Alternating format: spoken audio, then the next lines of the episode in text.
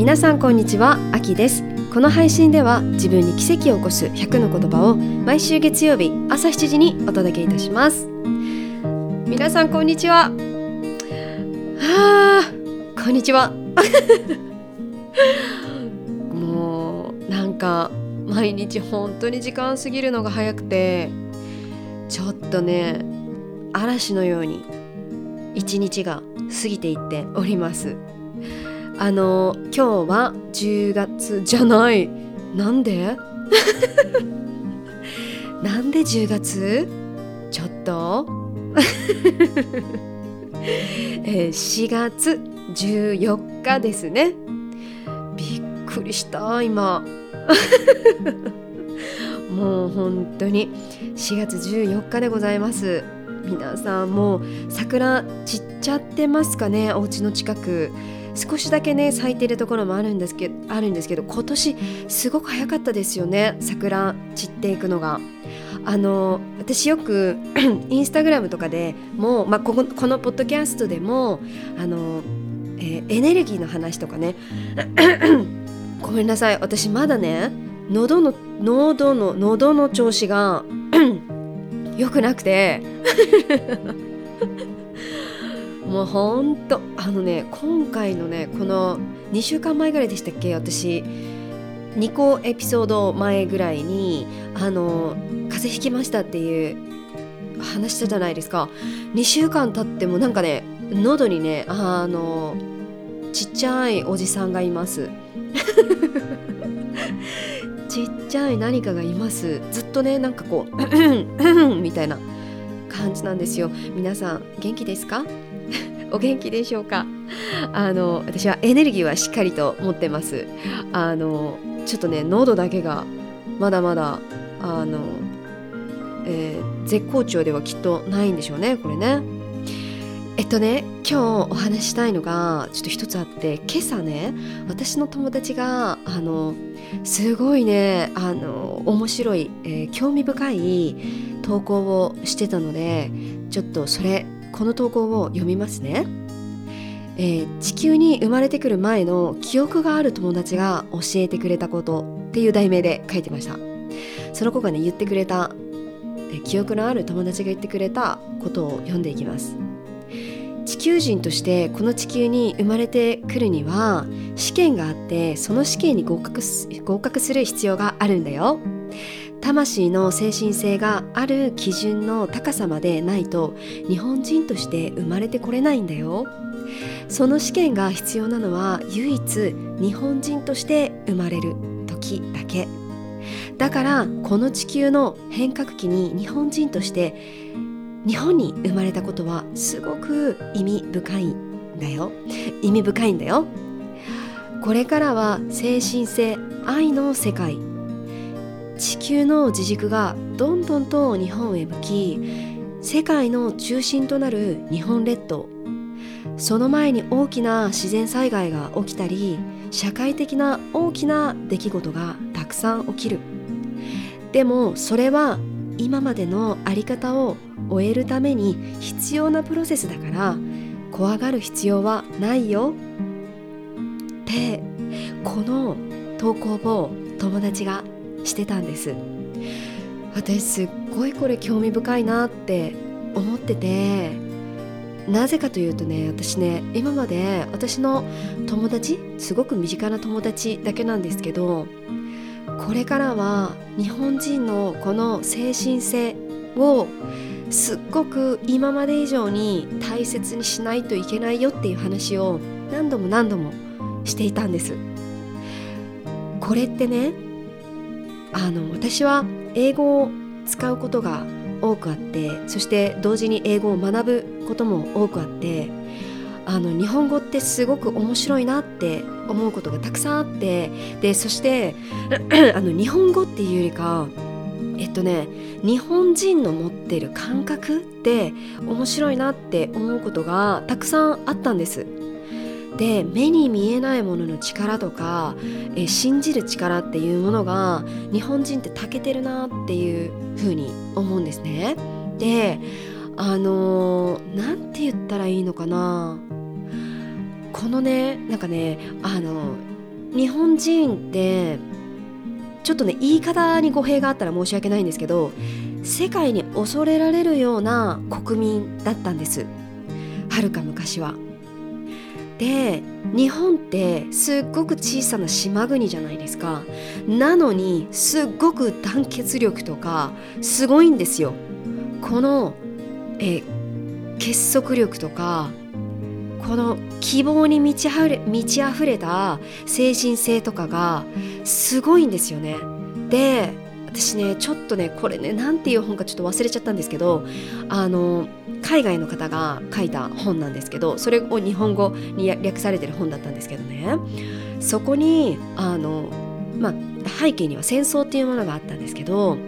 この日本国民が一番えー、ちょっと今ね言葉ちょっと私の言葉に変えますね、えー、日本国民一番意味のわからない理解ができない国民だっていうふうに書いてたんです。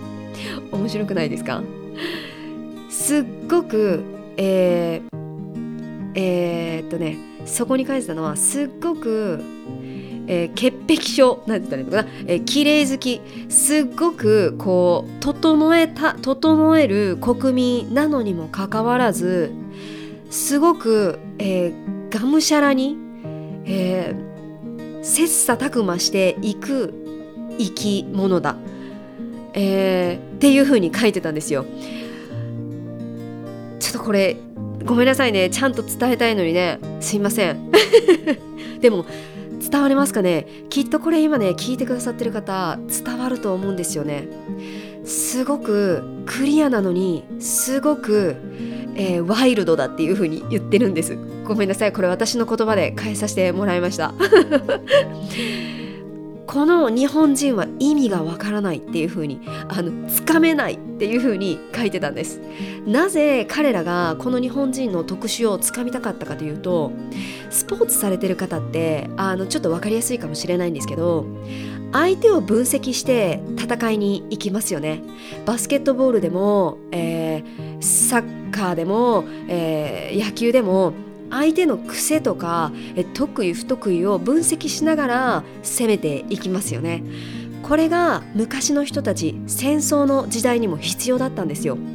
この国民が得意なことと不得意なことを分析することが、えー、勝つためには必要だったんですよね。ただこの勝つために必要な分析が日本人ってすごく難しい、えー、人種生き物だったんです。っていうことは何かというと私たちのご先祖様は確実にその DNA が入ってるんですよね。そして私たちにもその DNA が入ってるんです。そして今この2023年令和5年今令和5年で合ってますか？令和5年生きてる今この言葉を伝えてる私にも今聞いてくださってるあなたたちにもこの精神性スピリットそして DNN が DNN DNA DNA が入ってるんです。これねすごいことでなぜかというとこの2023年3月21日から24日にかけて本格的な風の時代に入ったっていうふうに言われてるの皆さんご存知でしたか、えー、2021年でしたかね？の11月の半ば、ま、末でしたかね？に、えー、風の時代に入ったんですね。200年も続いた、えー、長い長い土の時代争いの時代から次は、えー、風の時代に入っていったんですけど風の時代って何かというとまさに風のように目に見えないものの力が強くなってくる時代なんです。風って目に見えないですよね。でも風って大きな大きな災害をもたらすほどの大きな力があるんです。そして風ってスピードがないと起きないですよね。風って動きがないと起きないですよね。これが本格的に始まったのが2023年3月先月なんです。これね2021年に起きたじゃないですか。大きな変化が。そこから、えー、きっとねあの皆さんコロナのこととかあって目に見えないものに対して恐怖を覚えた方もいると思うんです。同時に目に見えないものの力の偉大さ、えー、寛大さっていうのにも気づき始めた方たちが多くいてると思うんですけどこの私友達がねあの投稿してた言葉がすごく、えー、共感したんです。興味深いなって思ったのでちょっと今日はシェアさせていただきました。きっとね今これね聞いてくださってる方もねこの23年 ,23 年のうちに、えー、大きな心の変化が起きた方がいると思います。そしてこの心の変化がまだ何かわからない何かなこの心の変化何なんだろうっていうふうにこうモヤモヤしてる方もいらっしゃるかと思いますが大丈夫です。安心してください。ここからクリアになってくるのであのそのねあの心のモヤモヤに期待をして生きていってください。はい。なんか今日はね興味深い、えー、シェアでした。では、えー、今日の自分に奇跡を起こす言葉いきましょうか。今日の自分に奇跡を起こす言葉です。日本の万葉集にはこう書かれています。言霊が幸をもたらす国。そうです。言葉に魂が宿る言語なのです。英語には略せない日本語がいくつもあります。古来言葉には精神的なパワーが宿ると考えられてきた日本日本において「いってらっしゃい」「行ってきます」には強い言霊の力が秘められていると言われていました。今から出かけます。そして再び帰ってきます。無事に戻ってきてください。という意味が込められている言葉です。反対に特攻隊員は行ってきますの言葉は使わなかったと言われています。帰らない決心。行きます。だったそうです。言葉は口に出した途端強いエネルギーとなり良い言葉を発することで自分や相手をも元気づけ誓いの言葉のようなパワーがあります。言葉を大切に使いましょう。はい。あの今日はあえてこの言葉をお送りさせていただきました。皆さんあのもしかしたらご存知の方もいらっしゃるかもしれないんですけど GHQ って皆さんご存知ですか？まあちょっとここはあの今深くは 説明せずにちょっとこの後の言葉をここお話をちょっとシェアしたいんですけど、えー、昔にね GHQ っていう、えー、うん団体と言ったらいいんですかね。いろんな国が、えー、集まったものがあるんですけどその、えー、GHQ によって、えー、日本のルールがたくさん、えー、改善ではないですかね。たくさん、えー、変更されました。で廃止したものが多くあります。何かというと、えー、漢字。なんですけど、えー、GHQ によって消された漢字が多くあります、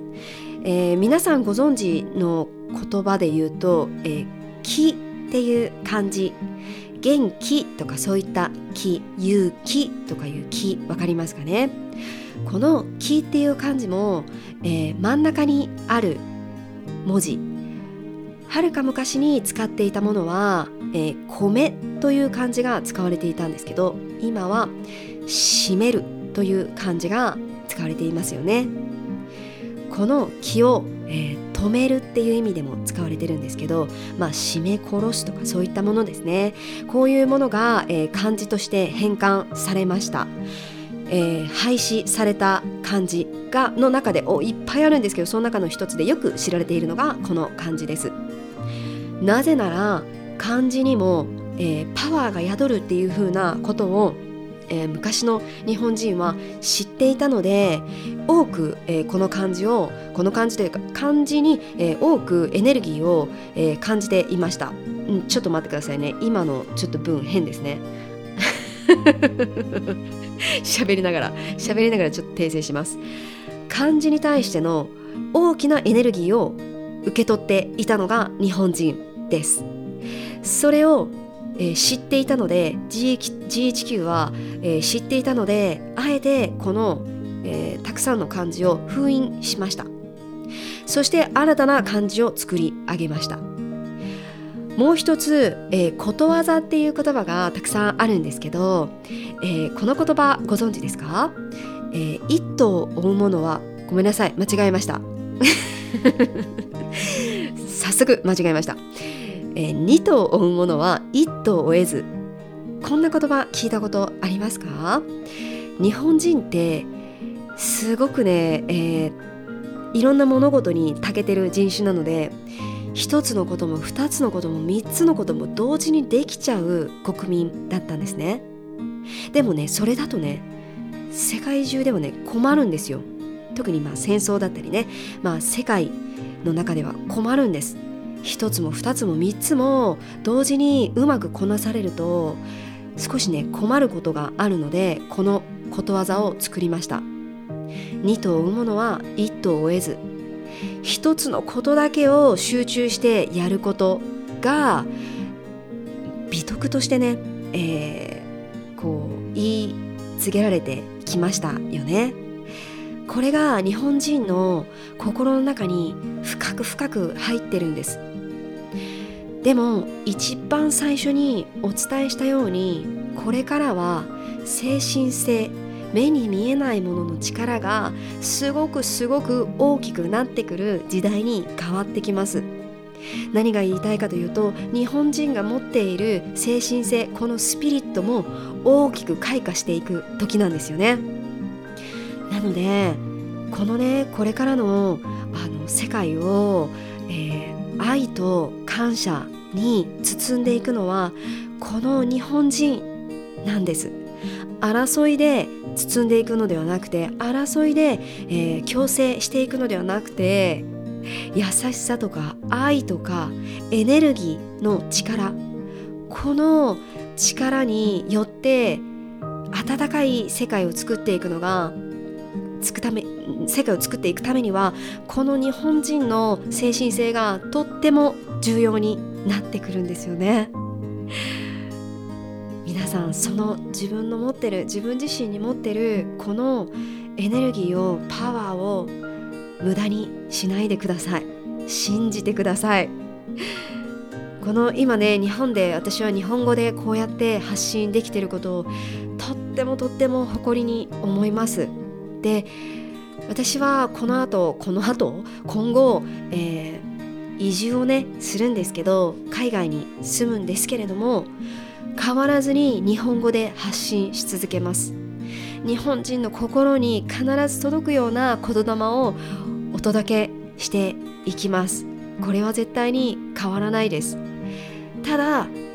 どこで発信していくかっていうのが、えー、海外ですよね。オーストラリアで発信していくのでできたらもう一つ私が欲を言えば私のこの、えー、精神性日本人が持ってるこの心をオーストラリアの方でも届けることができたらなって思ってるのでもちろんポッドキャストでは日本人の、まあ、日本人のっていうよりかは日本語があの伝わる方たちにまずはお伝えしていけたらなと思ってるんですけど、えー、現地ではもちろんですが私のこの肉体があるので現地ではもちろんオーストラリアの方々オーストラリアの方だけではなく他の、えー、国の方々とつながってあのこのちょっとね大きく聞こえちゃうかもしれないんですけどこの世界を変えていくためにまずは私が勇気を出して一歩踏み出していこうかなと思ってます。はあ、今日このポッドキャストを聞いてくださった方とね一緒にこうなんか勇気を一歩踏み出す勇気をあの持っていただけることができたらなと思います。はいでは今日の自分に奇跡を起こす言葉でした。いつも聞いてくださって本当に本当にありがとうございます。そしてインスタグラムなどでシェアしてくださってる方本当にしてくださってる方本当にありがとうございます。とても励みになってます。ご縁に感謝いたします。生きとし生けるものすべての命が尊重される日に愛を込めて秋でした。バイ。